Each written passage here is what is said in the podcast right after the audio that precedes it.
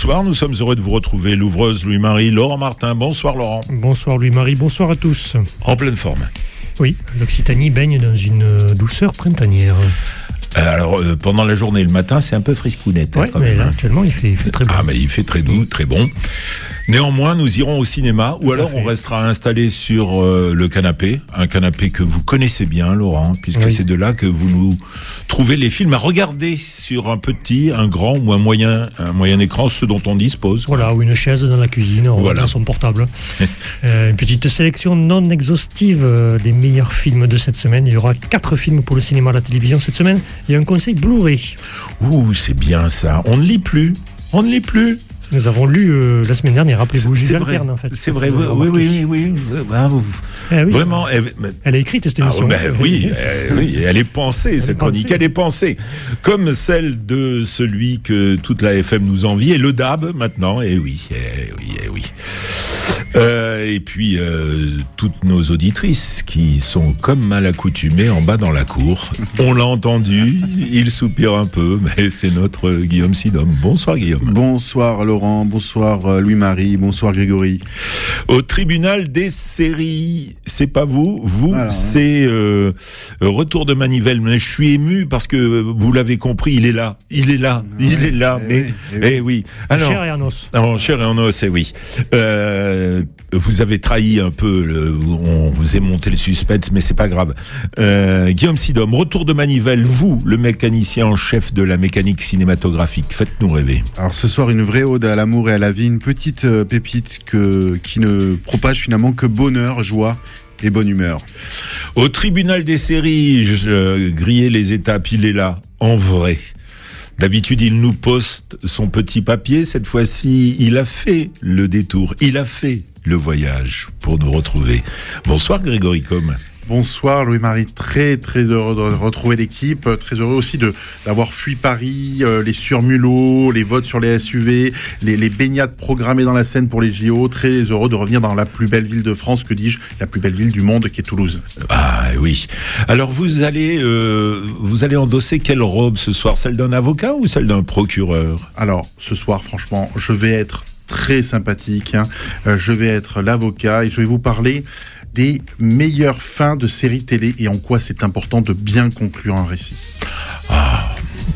Nous allons pousser quelques oufs de soulagement et on trépigne déjà à l'idée de vous retrouver en vrai, en direct. Euh, vous allez tout savoir aussi sur ce que contient le panier de l'ouvreuse. Quand je vous aurais dit que l'ouvreuse, avec son complice Laurent Martin, va scruter l'affiche de la semaine, il y aura euh, les reprises sur le grand écran et puis euh, des coups de cœur, comme d'habitude à la fin de cette émission, parce que parce que on a toujours des films, des manifestations, festivals qu'on a envie que vous alliez voir de notre part. Et puis et puis euh, nous avions eu un rendez-vous manqué la semaine dernière, manqué le matin pour mercredi cinéma, non Pas l'ouvreuse, puisque rappelez-vous, la semaine dernière, Magid Cherfi était venu nous rendre visite pour nous parler de Ma part de Gaulois, son roman passé à l'écran. Et bien ce soir, nous aurons Malik Chiban, le réalisateur du film Ma part de Gaulois. C'est pour tout à l'heure, d'ici une poignée de minutes,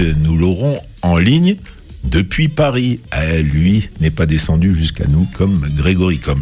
Voilà, vous savez tous sur ce qui vous attend jusqu'à 20h. Bon début de soirée avec nous.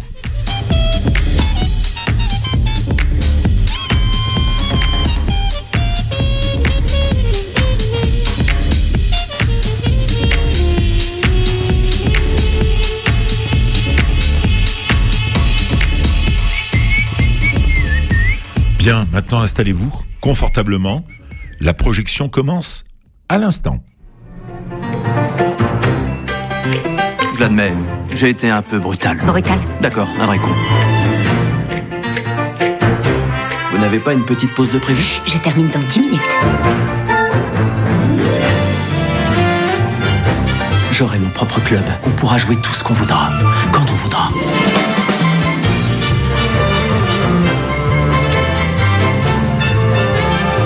Pourrais écrire tes propres rôles. Tu n'es pas qu'une simple actrice. Et non, tu n'es pas qu'une simple actrice. Et puis, il aura son propre club. Allez, révélez-nous tout, Guillaume Sidom.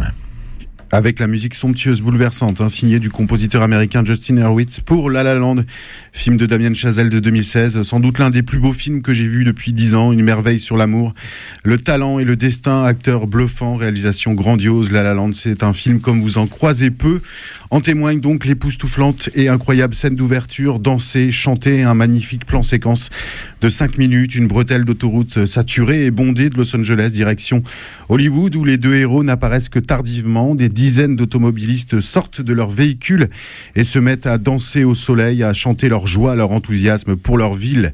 Et sa spécialité, le show business, au vu de cette kyrielle de personnages, vous pouvez croire à un film choral.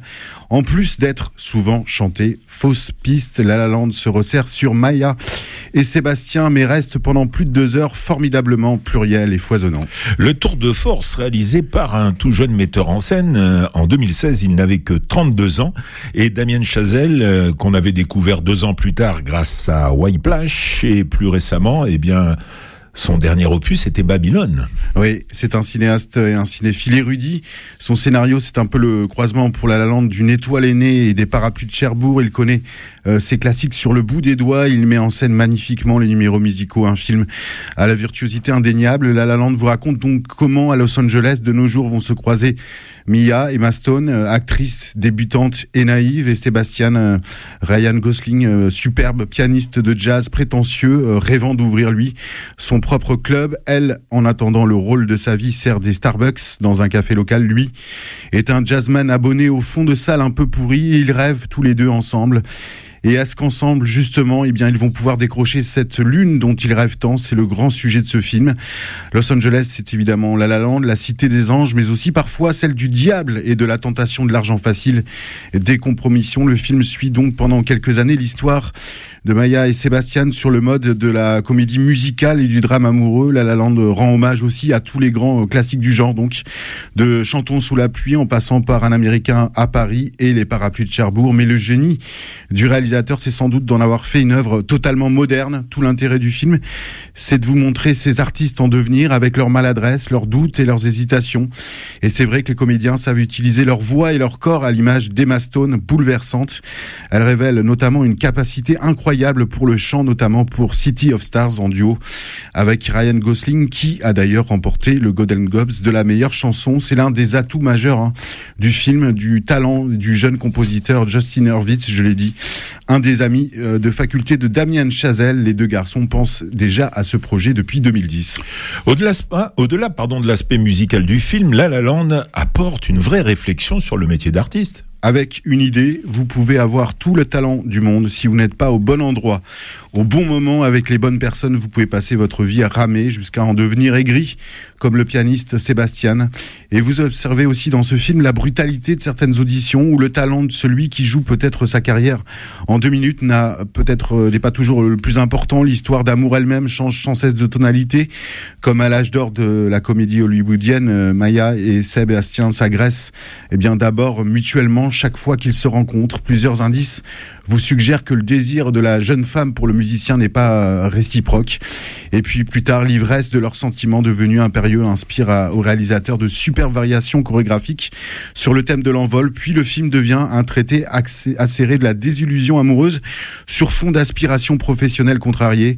Tu m'aimais mieux quand je galérais parce que ça te rassurait.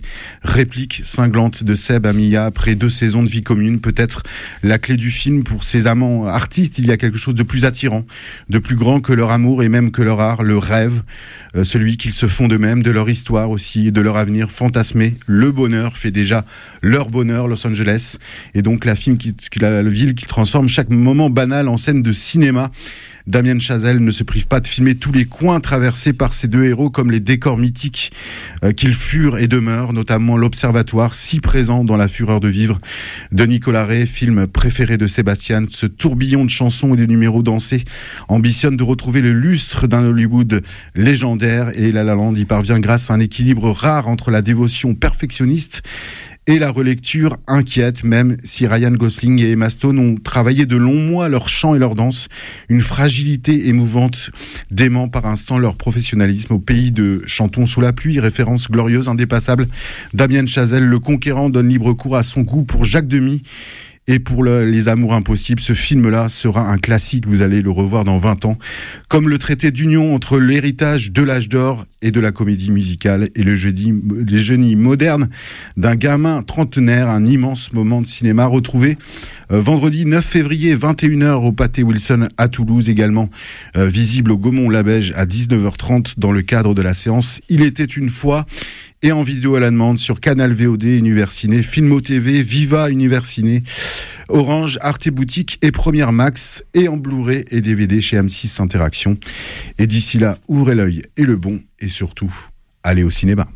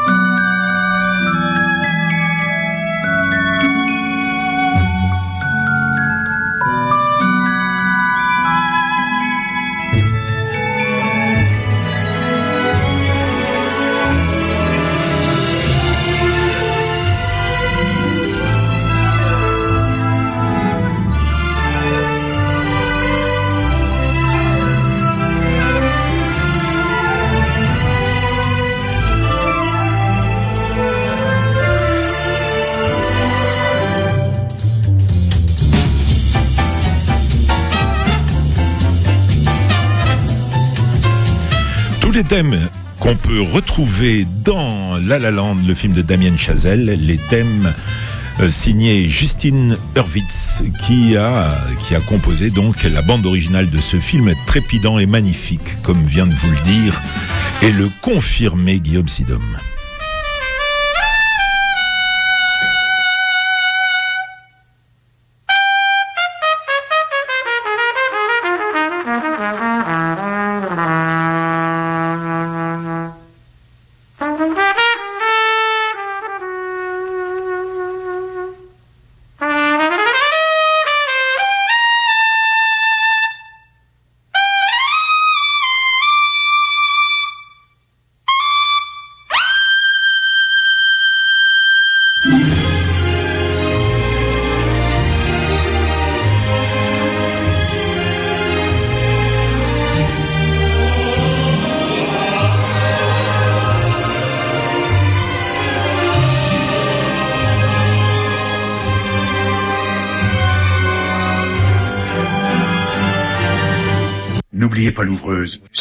Présence.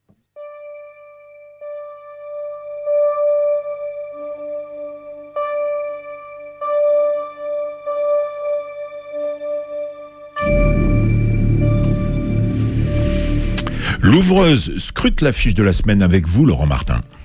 À l'affiche cette semaine, Green Border, le nouveau film d'Agnieszka Hollande. Euh, c'est une cinéaste qui a signé, euh, mon cher Grégory, euh, plusieurs épisodes de séries américaines, hein, notamment Sur écoute, Trams, The Affair ou encore House of Cards. Alors ici, c'est un film sur l'immigration. Ayant fui la guerre, une famille, une famille syrienne entreprend un éprouvant périple pour rejoindre la Suède. Et à la frontière entre le Bélarus, alors le Bélarus et la Biélorussie, c'est pareil, et la Pologne, euh, synonyme d'entrée dans l'Europe, il se retrouve embourbé avec des dizaines d'autres familles dans une zone marécageuse, à la merci de, militaires aux méthodes violentes. Ils réalisent peu à peu qu'ils sont les, otages malgré eux hein, d'une situation qui les dépasse, où chacun, euh, garde frontière, activiste humanitaire, euh, population locale, tente de jouer sa partition alors vous le savez, avec la Méditerranée, euh, la frontière entre la Biélorussie et la Pologne constitue euh, l'autre porte d'entrée européenne hein, pour, ceux qui, fuient euh, la misère et la guerre dans leur pays, en quête d'un Eldorado et puis d'un nouveau départ. Et c'est cette zone de total non-droit qu'Agnieszka Hollande a décidé de, raconter avec son nouveau film, récompensé d'ailleurs à, la, Mostra de, Venise, Oni dans son pays, où d'ailleurs le ministre de la Justice polonais, euh, qui est d'extrême droite, je crois, l'a comparé à, de la propagande nazie. Donc euh, une réaction qui en dit long hein, sur le, choc euh, suscité par la découverte de, cette fresque de plus de 2h30. Une œuvre évidemment engagée, mais sans verser dans, dans la facilité manichéenne. la première heure vous met KO. On y suit donc cette famille syrienne tentant de rejoindre illégalement la Suède, confrontée, donc je l'ai dit, à des militaires polonais qui les qui les traitent pire que des animaux. Il y a une scène très dure. Hein. On voit les, les, soldats et puis leurs homologues biélorusses qui, qui les jettent de part et d'autre des, des, barbelés. Euh, donc une scène assez insoutenable. Euh, mais euh, la réalisatrice de L'ombre de Staline va, va dézoomer, elle va multiplier les, points de vue, euh, montrer aussi que les Polonais apportent leur soutien à ces populations en souffrance, y compris même des militaires hein, qui, qui, doutent du discours de leur chef, euh, qui présentent ces immigrés comme des, kamikazes terroristes. Et donc, ce faisant, elle apporte de la nuance à cette question, souvent traitée de manière binaire, mais sans pour autant s'effacer derrière elle. Euh, la preuve avec son parti pris de réalisation en noir et blanc, qui rejoint par exemple la volonté de Matteo Avec moi capitaine, de faire du cinéma envers et contre tout, euh, tout en mettant par ce procédé de la distance euh, entre le spectateur et la violence brute, et évitant euh, ainsi tout voyeurisme et sensationnel. Petite revue de presse sur ce film, euh, filmé dans un noir et blanc funèbre. Green Border est, l'œuvre bouleversante d'une réalisatrice révoltée qui, sans prendre de gants, décrit l'horreur et ausculte les dilemmes silencieux, selon Première. Criticat bien aimé aussi. Un film en noir et blanc, intense, qui vrille le cœur et interroge longtemps après sa projection sur ce qu'il reste de notre humanité face à la crise migratoire. Ouest France a bien aimé aussi un film choc, une charge puissante Petit bémol pour euh, Le Monde, le propos est, moins désespéré, mais fait preuve d'un angélisme dérangeant. Avoir à lire à moins aimer aussi. Une œuvre éprouvante, Green Border laisse le spectateur subir l'efficacité de ces images, une mise en lumière importante, mais bien trop impudique. À l'affiche aussi cette semaine, on va dire un mot de, Dali, le nouveau film de Quentin, Dupieux, avec euh, Anaïs de Moustier, Gilles Lelouch, Edouard Baird, Jonathan Cohen.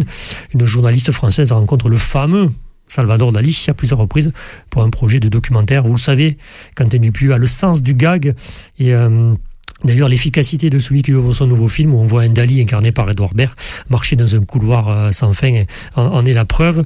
Donc c'est une, une mise en abîme euh, bricolo, rigolote autour de la représentation et des traces qu'elle laisse, sur, un tableau, un petit ou un grand écran, un rêve, voire sur le visage de multiples acteurs qui incarnent le, rôle titre.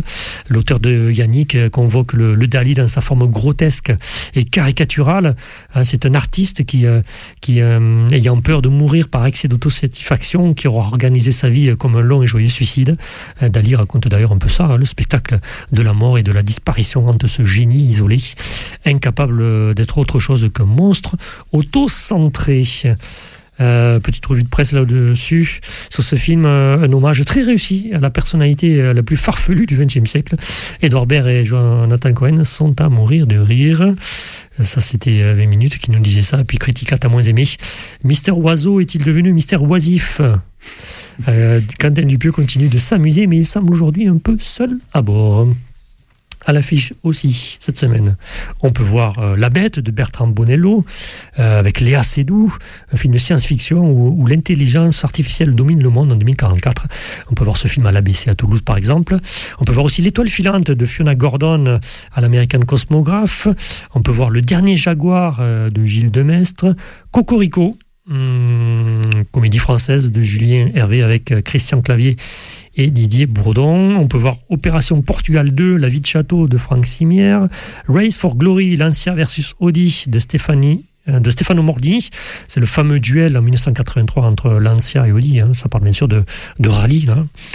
Euh, on peut voir aussi Les Petits Singuliers de Sonia Gerbeau euh, au VO à Muret. On peut voir Le Royaume de Kensuke euh, de Nightball. Et puis pour finir, Guillaume, crois que vous amènerez votre petit-neveu Ou moi-même. vous- vous- vous-même pour euh, voir un film pour les petits, euh, les toutes petites créatures, un film d'animation dès 3 ans de Lucie Hazard qu'on peut voir à Rodez au CGR ou au VO à Muret. Yuki wa furu Anata wa konai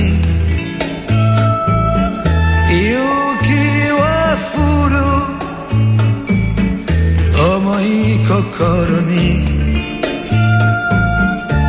Moon, I see you, man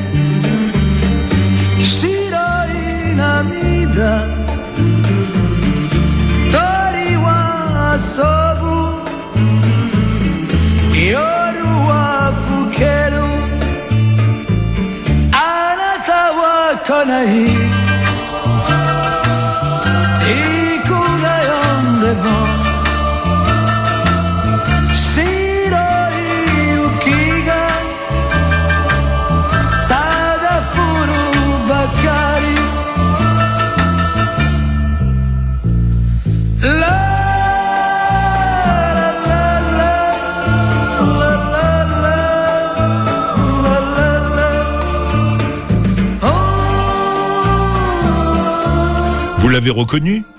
Tombe la neige en japonais on l'a exprès pour Grégory Comme parce qu'on sait combien il aime le Japon et combien il aime Adamo.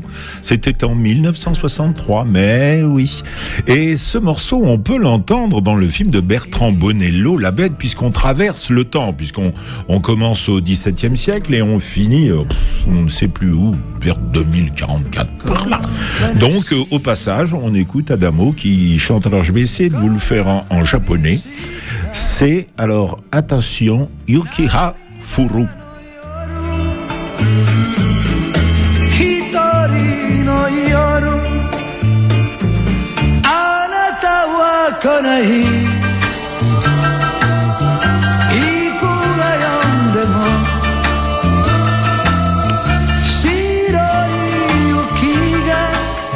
Laissons tomber la neige au Japon et à Tokyo avec Adamo pour retrouver comme ça, directement, Malik Shiban. Il est avec nous au téléphone. Bonsoir Malik. Bonsoir.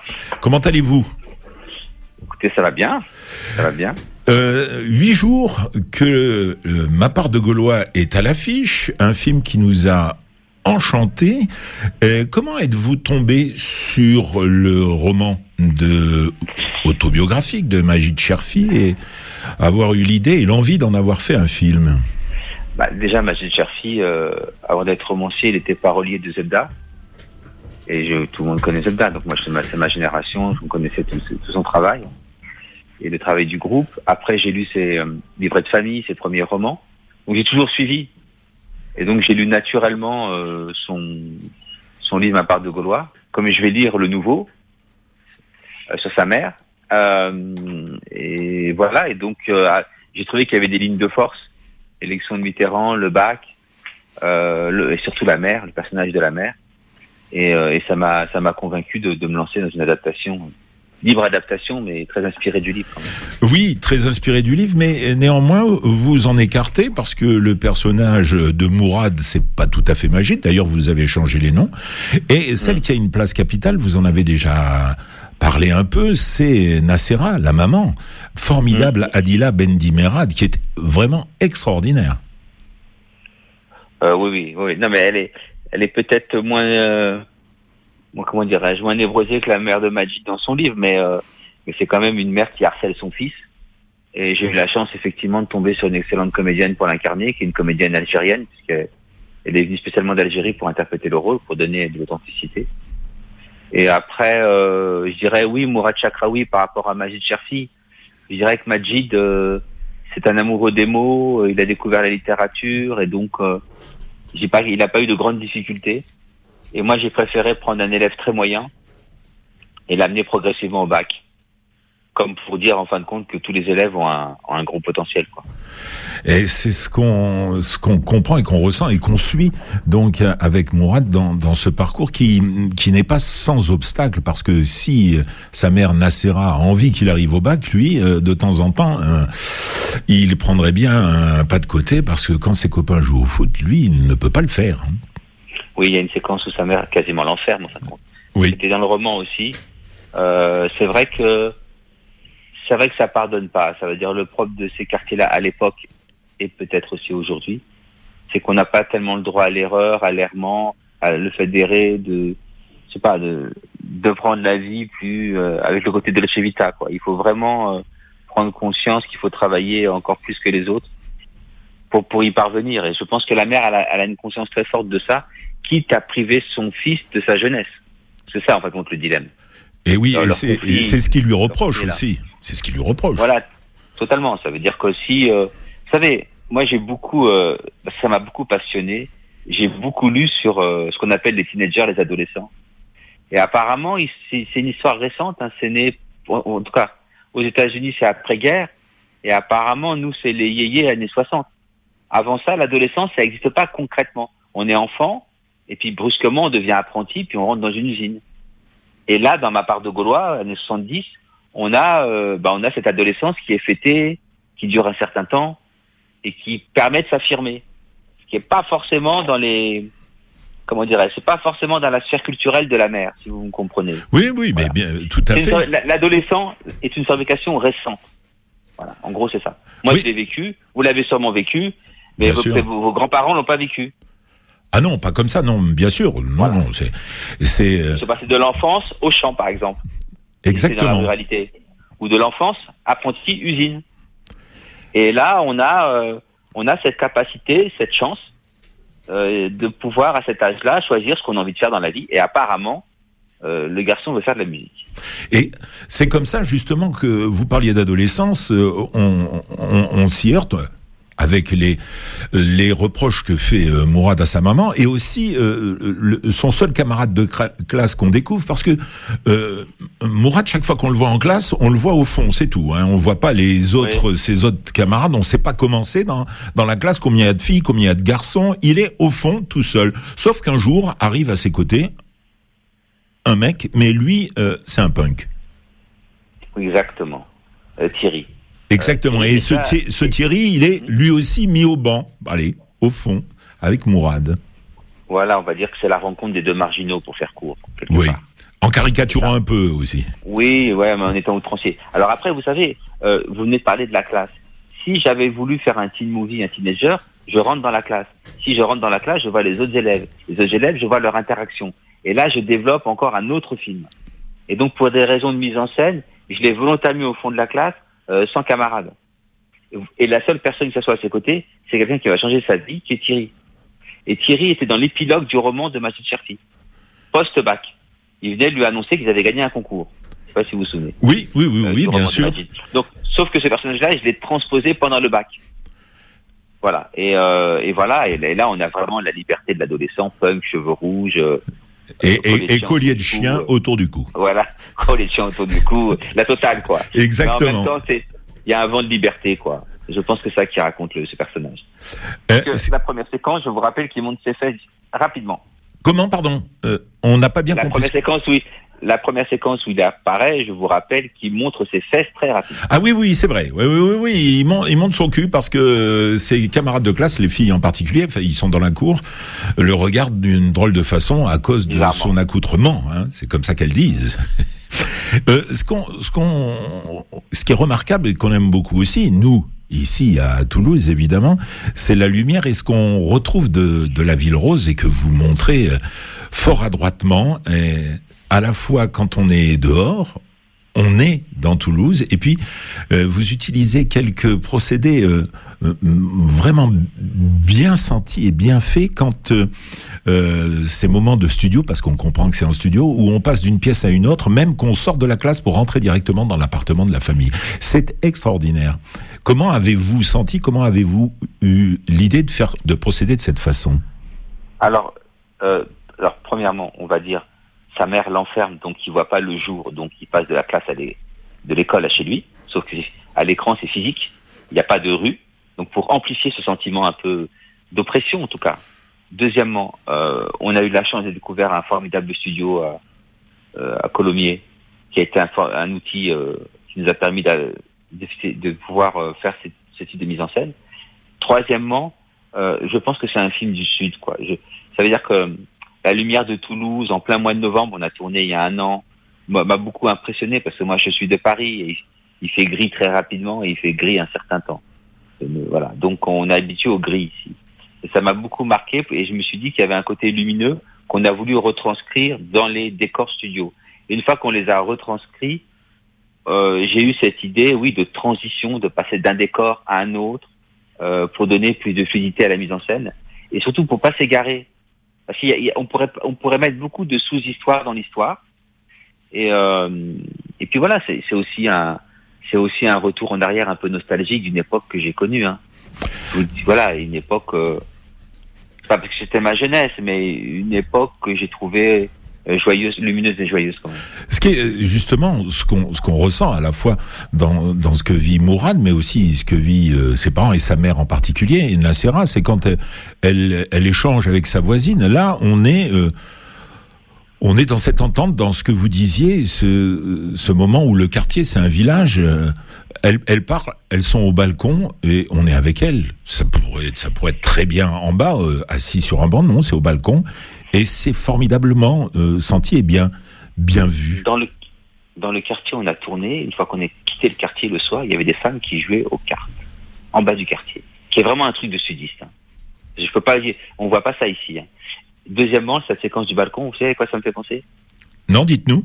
Pour moi, c'est du Pagnol. Oui, oui, effectivement. J'ai l'impression d'être chez Pagnol en fin de compte. Chez Rému, chez Pagnol, sa trilogie. Pour moi, c'est alors c'est peut-être une image caricaturale, mais je pense pas. C'est l'image du Sud de la proximité, de la familiarité. Je ne dis pas qu'on ne l'est pas au nord, hein, mais le, soleil permet ça aussi. C'est... Il y a des rapports différents. Et euh, j'en reviens encore pour euh, conclure notre conversation encore une fois aux acteurs, à Adila Bendimerad et à Lies Salem qui sont qui incarnent les parents parce que euh, Lies Salem, le papa Aziz, il est extraordinaire lui aussi. Euh, euh, sa femme euh, tient la maison, alors que il y a une discussion extraordinaire sur sur qui est le capitaine du bateau. il faut aller voir ça. Et il y a cette chose formidable. Le papa donc est, est un ouvrier. Ah, il a une petite qualification quand même. Hein. Il est grutier et c'est du haut de la grue qu'il va, et c'est comme ça que nous aussi, le spectateur va le découvrir, va savoir si Mourad ou pas a eu le bac en, en l'espionnant, en, le regardant avec des mmh. jumelles, lui et sa maman. Et ça, c'est une scène formidable. Et je, et je voyais, en en parlant là, tout à l'heure on a parlé de Pagnol pour les femmes sur le balcon le père dans la grue, je ne sais pas ce que vous en pensez, hein, mais je commence à comprendre mes influences. On dirait du cinéma italien. Mais oui, c'est ça. On est, on y est parce que on, est, on est sur le chantier dans, dans, dans ces comédies mm. italiennes des années 60. Euh, on était, on était dehors puisque euh, il y avait plus de studio. Euh, la caméra était sortie et donc le plus souvent on avait affaire à un terrain vague ou à un terrain en construction. Ben là, on y est. On est dans, dans cette grue et dont on sait très bien que c'est un décor, mais justement c'est ce qui séduit et ce qui plaît et qui nous, et qui nous rapproche, comme vous l'avez dit, de la comédie italienne. Oui, je pense. Et d'abord, il est fan de la comédie dell'arte euh, Lies Salem. Euh, la façon qu'il a de, se mouvoir, euh, euh je, je l'ai beaucoup utilisé. Et effectivement, il y a ces influences-là. Et, euh, et à l'arrivée, ça fait ça fait un film, je pense, avec de la nostalgie, euh, avec ce parfum de comédie italienne, et tout ça pour servir quelque chose de très important, l'authenticité des personnages. Je pense que c'est ce qui se dégage, en particulier des parents, parce que je dirais les parents, il y a un regard un peu novateur sur eux. On a, je pense qu'on a rarement vu euh, des parents immigrés première génération comme ça. Ah dans leur intimité, dans leur sarcasme, leur voilà. Donc c'est c'est une de mes grandes satisfactions. Ça. Et, euh, En, en- en toute modestie, hein. Vraiment en toute modestie. mais nous sommes, les acteurs, hein. Je salue les acteurs, enfin, je, je salue Adila Elias hein, à travers. nous sommes satisfaits avec vous. Malik Chiban, merci de nous avoir consacré Ouais. un peu de temps. Merci à vous. Et on, on, on va se ra- euh, on va vous raccompagner avec avec Magid puisqu'il a écrit euh, la musique euh, la musique du film plaisir. et on, on écoute évidemment la tronche du patrimoine.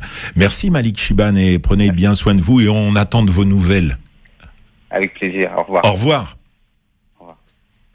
Nettoyer. Ça veut dire quoi nettoyer? On va faire le grand nettoyage. Qu'est-ce qui doit être nettoyé? La France. La, la, la France. La, la France. Comme un joueur, comme un avant-centre de trappe. Fallait que j'esquive, que j'échappe à la trappe. Fallait qu'à tout berzingue, je calte, je fuis. Et c'est depuis, et c'est depuis que le long des berges du canal du Midi, à la vitesse des saisons de Vivaldi, à mettre au-dessus une flottille d'impuissants, m'a dit t'es pas des nôtres même avec ton accent. Et il provoquait des bouchons. Derrière une Jeanne à califourchon, il disait France, j'ai compris le pamphlet, j'ai compris qu'il voulait m'enfler. Et c'est vrai, j'avais pas les traits d'un fromage de moine, pas la tronche du patrimoine. Et comme l'aurait dit Nicolas S. Eureka, en en tient il a le profil adéquat. Et ça fait tic tic tic par avance. J'ai pris mes clics, mes claques et mes distances. Tic tic tic, pas d'urgence. Y a toujours un connard qui veut sauver la France. Les chemins mènent au pape, moi j'ai tout compris à la première étape. J'ai pas fait la tortue comme dans les fablés. Me suis dit la petite. La tronche du patrimoine, la chanson qui clôt le film de Malik Chiban, formidable de ma part de Gaulois. Vous avez bien compris qu'ici, l'ouvreuse et sa belle équipe adorent le film. Comme elle adore aussi que ce soir Grégory Com soit avec nous. Alors là, on y va. On y va. C'est tout de suite. C'est lui. Je déclare l'audience ouverte.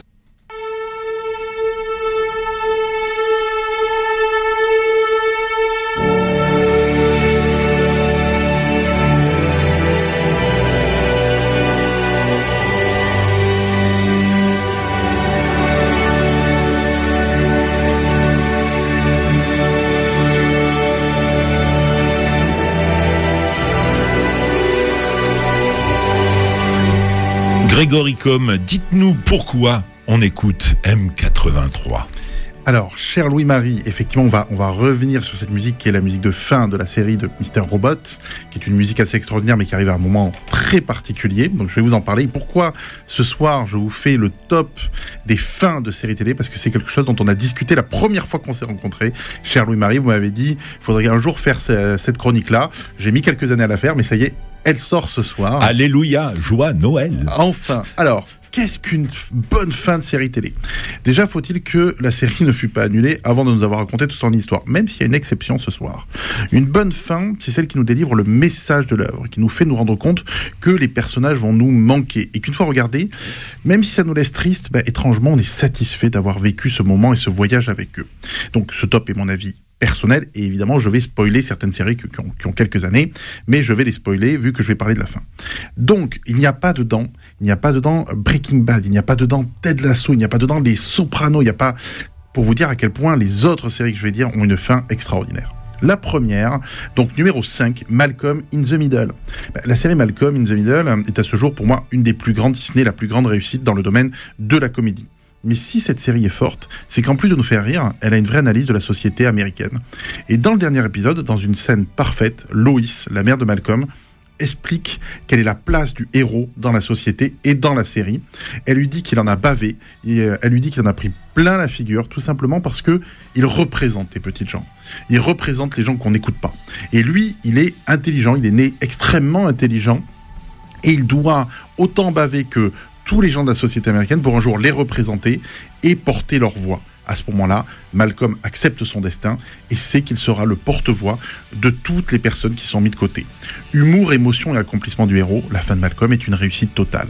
Numéro 4, La petite maison dans la prairie. Oui, moi aussi, je suis étonné de mettre La petite maison dans la prairie. Et qui aurait pu penser que la fin de La petite maison dans la prairie se ferait dans un déluge d'explosions? Euh, Je me suis dit, mais en fait, c'est Michael Bay qui a réalisé cet épisode. En fait, après des années à tenter de survivre dans la ville de Wal- Walnut Grove, les habitants apprennent avec stupéfaction qu'un magnat de l'immobilier est en fait propriétaire de leurs terres. Les habitants du village ne veulent appartenir à personne et quitte à tout perdre, ils garderont leur liberté et leur dignité.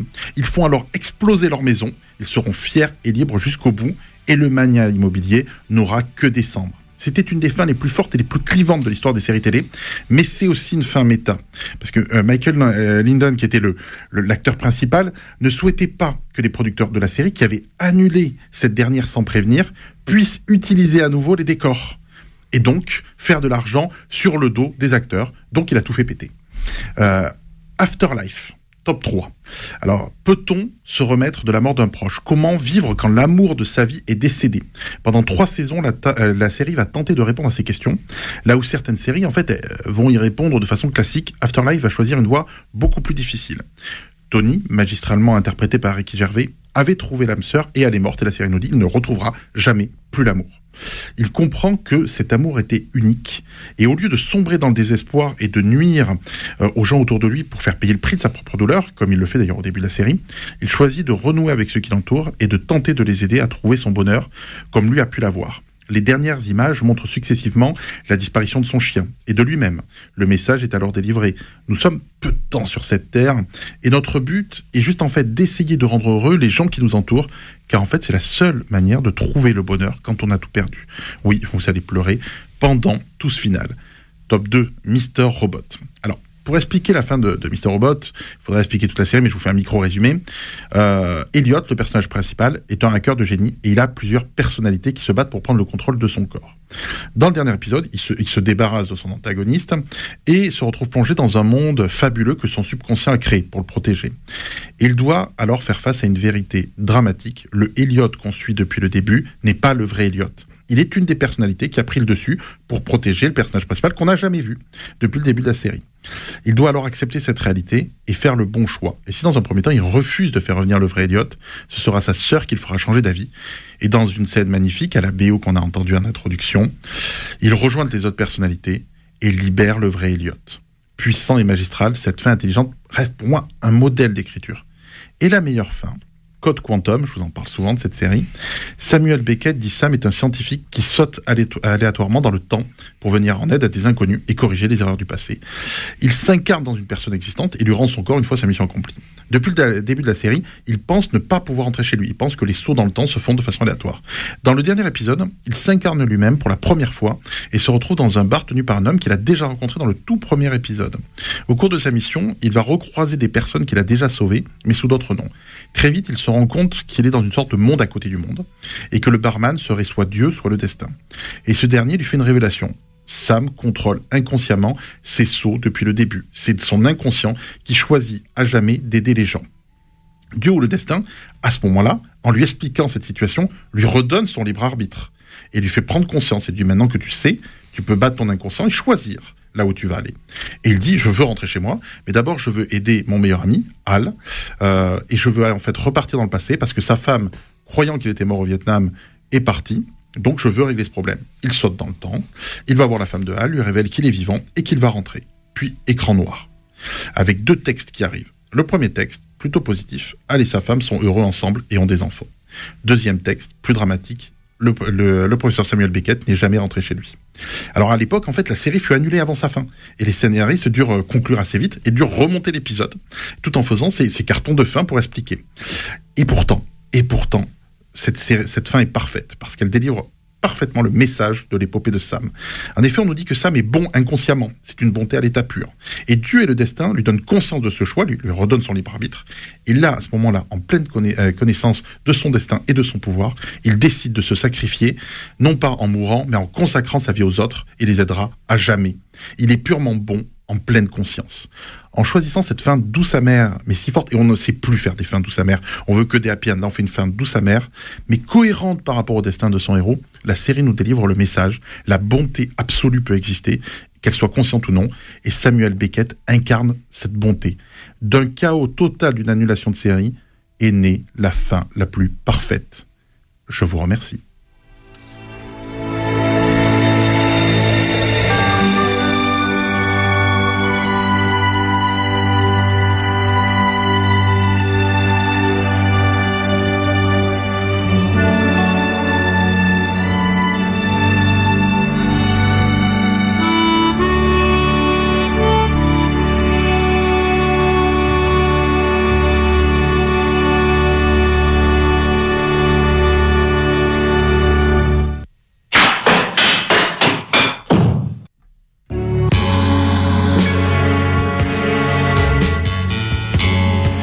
Merci Grégory. On avait la larme à l'œil sur la musique. Euh, je crois que c'est Mike Post qui a euh, écrit la BO de Code Quantum, de Quantum Leap dans la version originale. Et là, tout de suite, vous l'avez reconnu Non. Eh bien, c'est Alain Goraguer. Vous connaissez pas Alain Goraguer Ben, il a signé la musique du de quel film? La planète sauvage. Mais oui, La planète sauvage, film extraordinaire de René Laloux, sorti en 1973. Et puis, il aura fallu attendre neuf ans pour voir un autre long métrage magnifique du même René Laloux, Les Maîtres du Temps.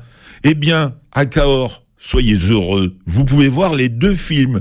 La planète sauvage, samedi 10 février à 16h et Les Maîtres du Temps, dimanche 11 février à 16h également. Et comme ils ne font pas les choses à moitié, à Cahors, au Grand Palais, eh bien ça aussi. Je crois qu'ils nous préparent aux Jeux Olympiques. Mmh.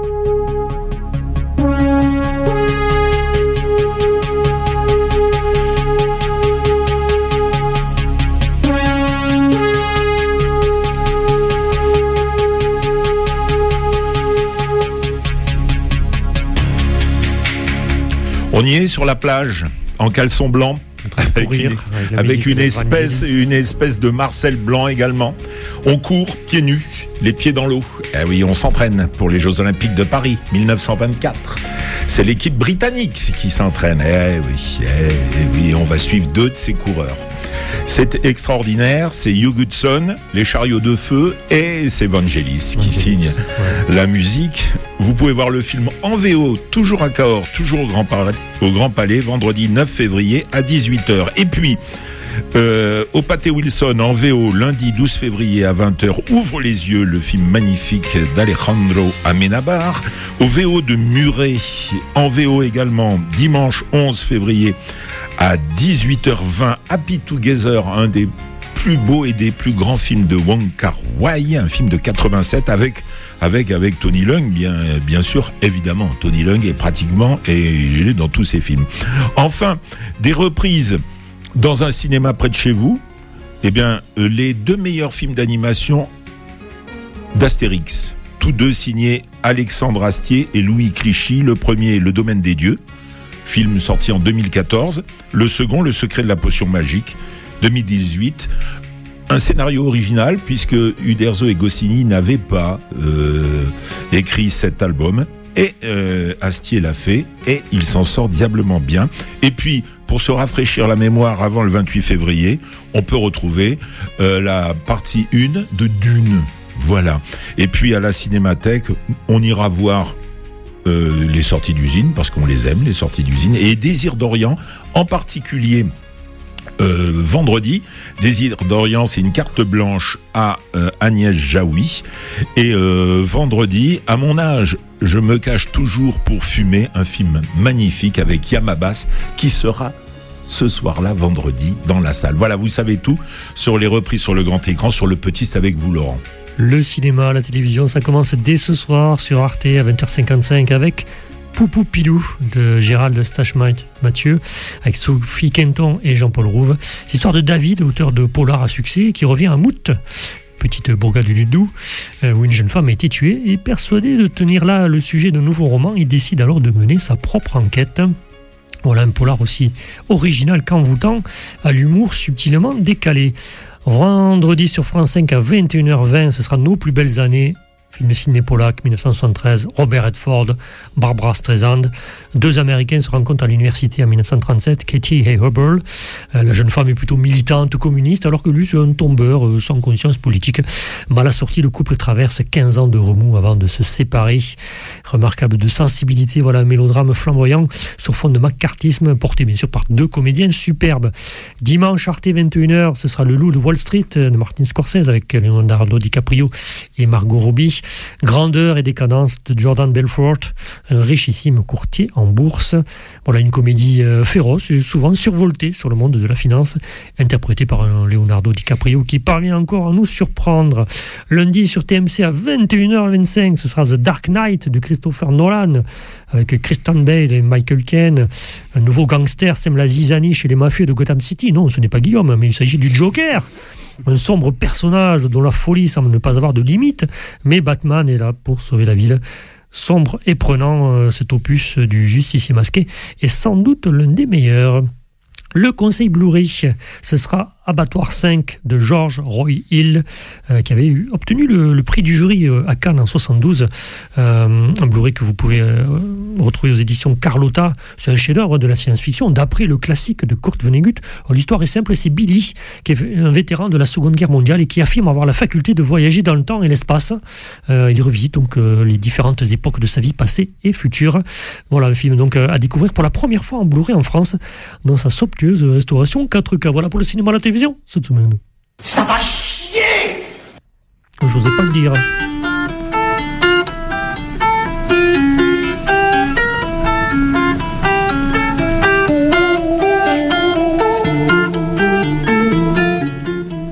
Maintenant qu'il a enlevé son casque, on sait qu'il est Thomas Bangalter, signe la bande originale de Dali, évidemment. Euh, Sia. On rappelle qui est Thomas euh, Bangalter. Ben, c'est un, un, demi de Daft Punk. Daft Punk. Et Sia, pourquoi Musicien casqué.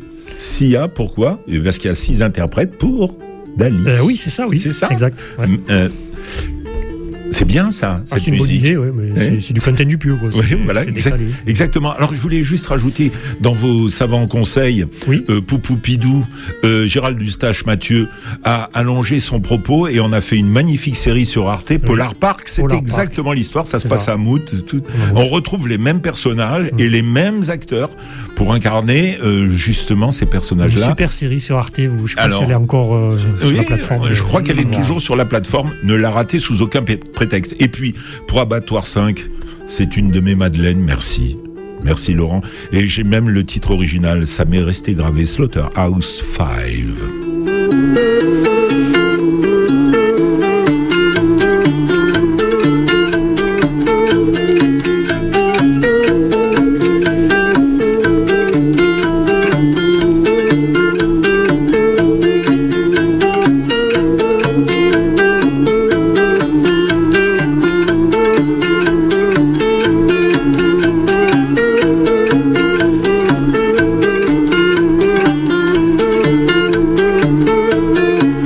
Messieurs, sur, euh, sur Thomas Bangalter et le morceau, cette plage s'intitule Âge réel. Ah oui, l'âge de Dali peut-être, on ne sait pas. Allez voir le film en tout cas, vous passerez un moment rocambolesquement surréaliste. Laurent, vos coups de cœur Les coups de cœur, ce sera pour Green Border, pour Dali, avec Cisa, et Race for Glory, l'Ancia contre Audi. Dali, euh, la cinémathèque des d'Orient est sorti d'usine en partenariat avec l'ouvreuse cinéma.radioprésence.com et puis La La Land au Pâté Wilson et au Gaumont la Beige. Grégory Combe. Alors moi, euh, d'une, hein, le retour, je me lâche, je me lasse pas de ce film. Il faut aller le voir au cinéma, c'est extraordinaire. The Dark Knight, on ne sait plus faire de films de super-héros comme ça. Et Poupou Pidou, j'adore ce film. Je ne sais pas pourquoi, je l'adore. Gérald Eustache Mathieu, retenez ce nom. Euh, c'est le nom du réalisateur Greenborder, Agnieszka Hollande, Ali Dupieux et La Bête de Bertrand Bonello. Tiens, à propos de La Bête, pour euh, se faire la bise, on s'en va se promener encore un peu dans les années euh, 60.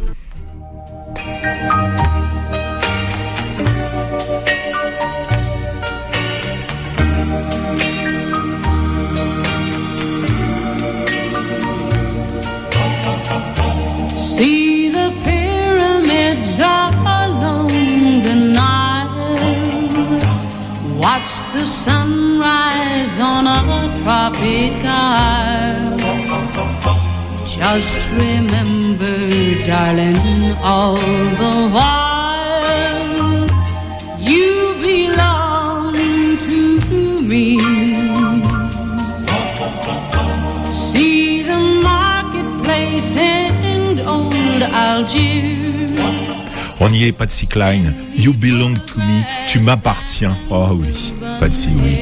Oui, oui. Ah, je croyais que c'était à moi que vous parliez. ouais. Non, pas vous. Remember when a dream appears, you belong to me. I'll be so alone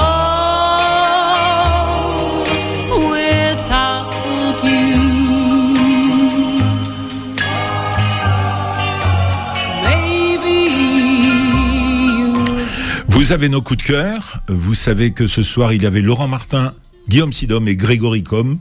On est heureux d'avoir passé ce moment avec vous. Et merci, messieurs. Bonne soirée Merci à à tous vous. à mercredi. Euh, www.radioprésence.com pour le podcast. À 20h, c'est Nathalie Cardon. Et puis sinon, vous savez ce qu'il vous reste à faire. On est arrivé. Ah oui, déjà. On n'a pas vu le temps passer.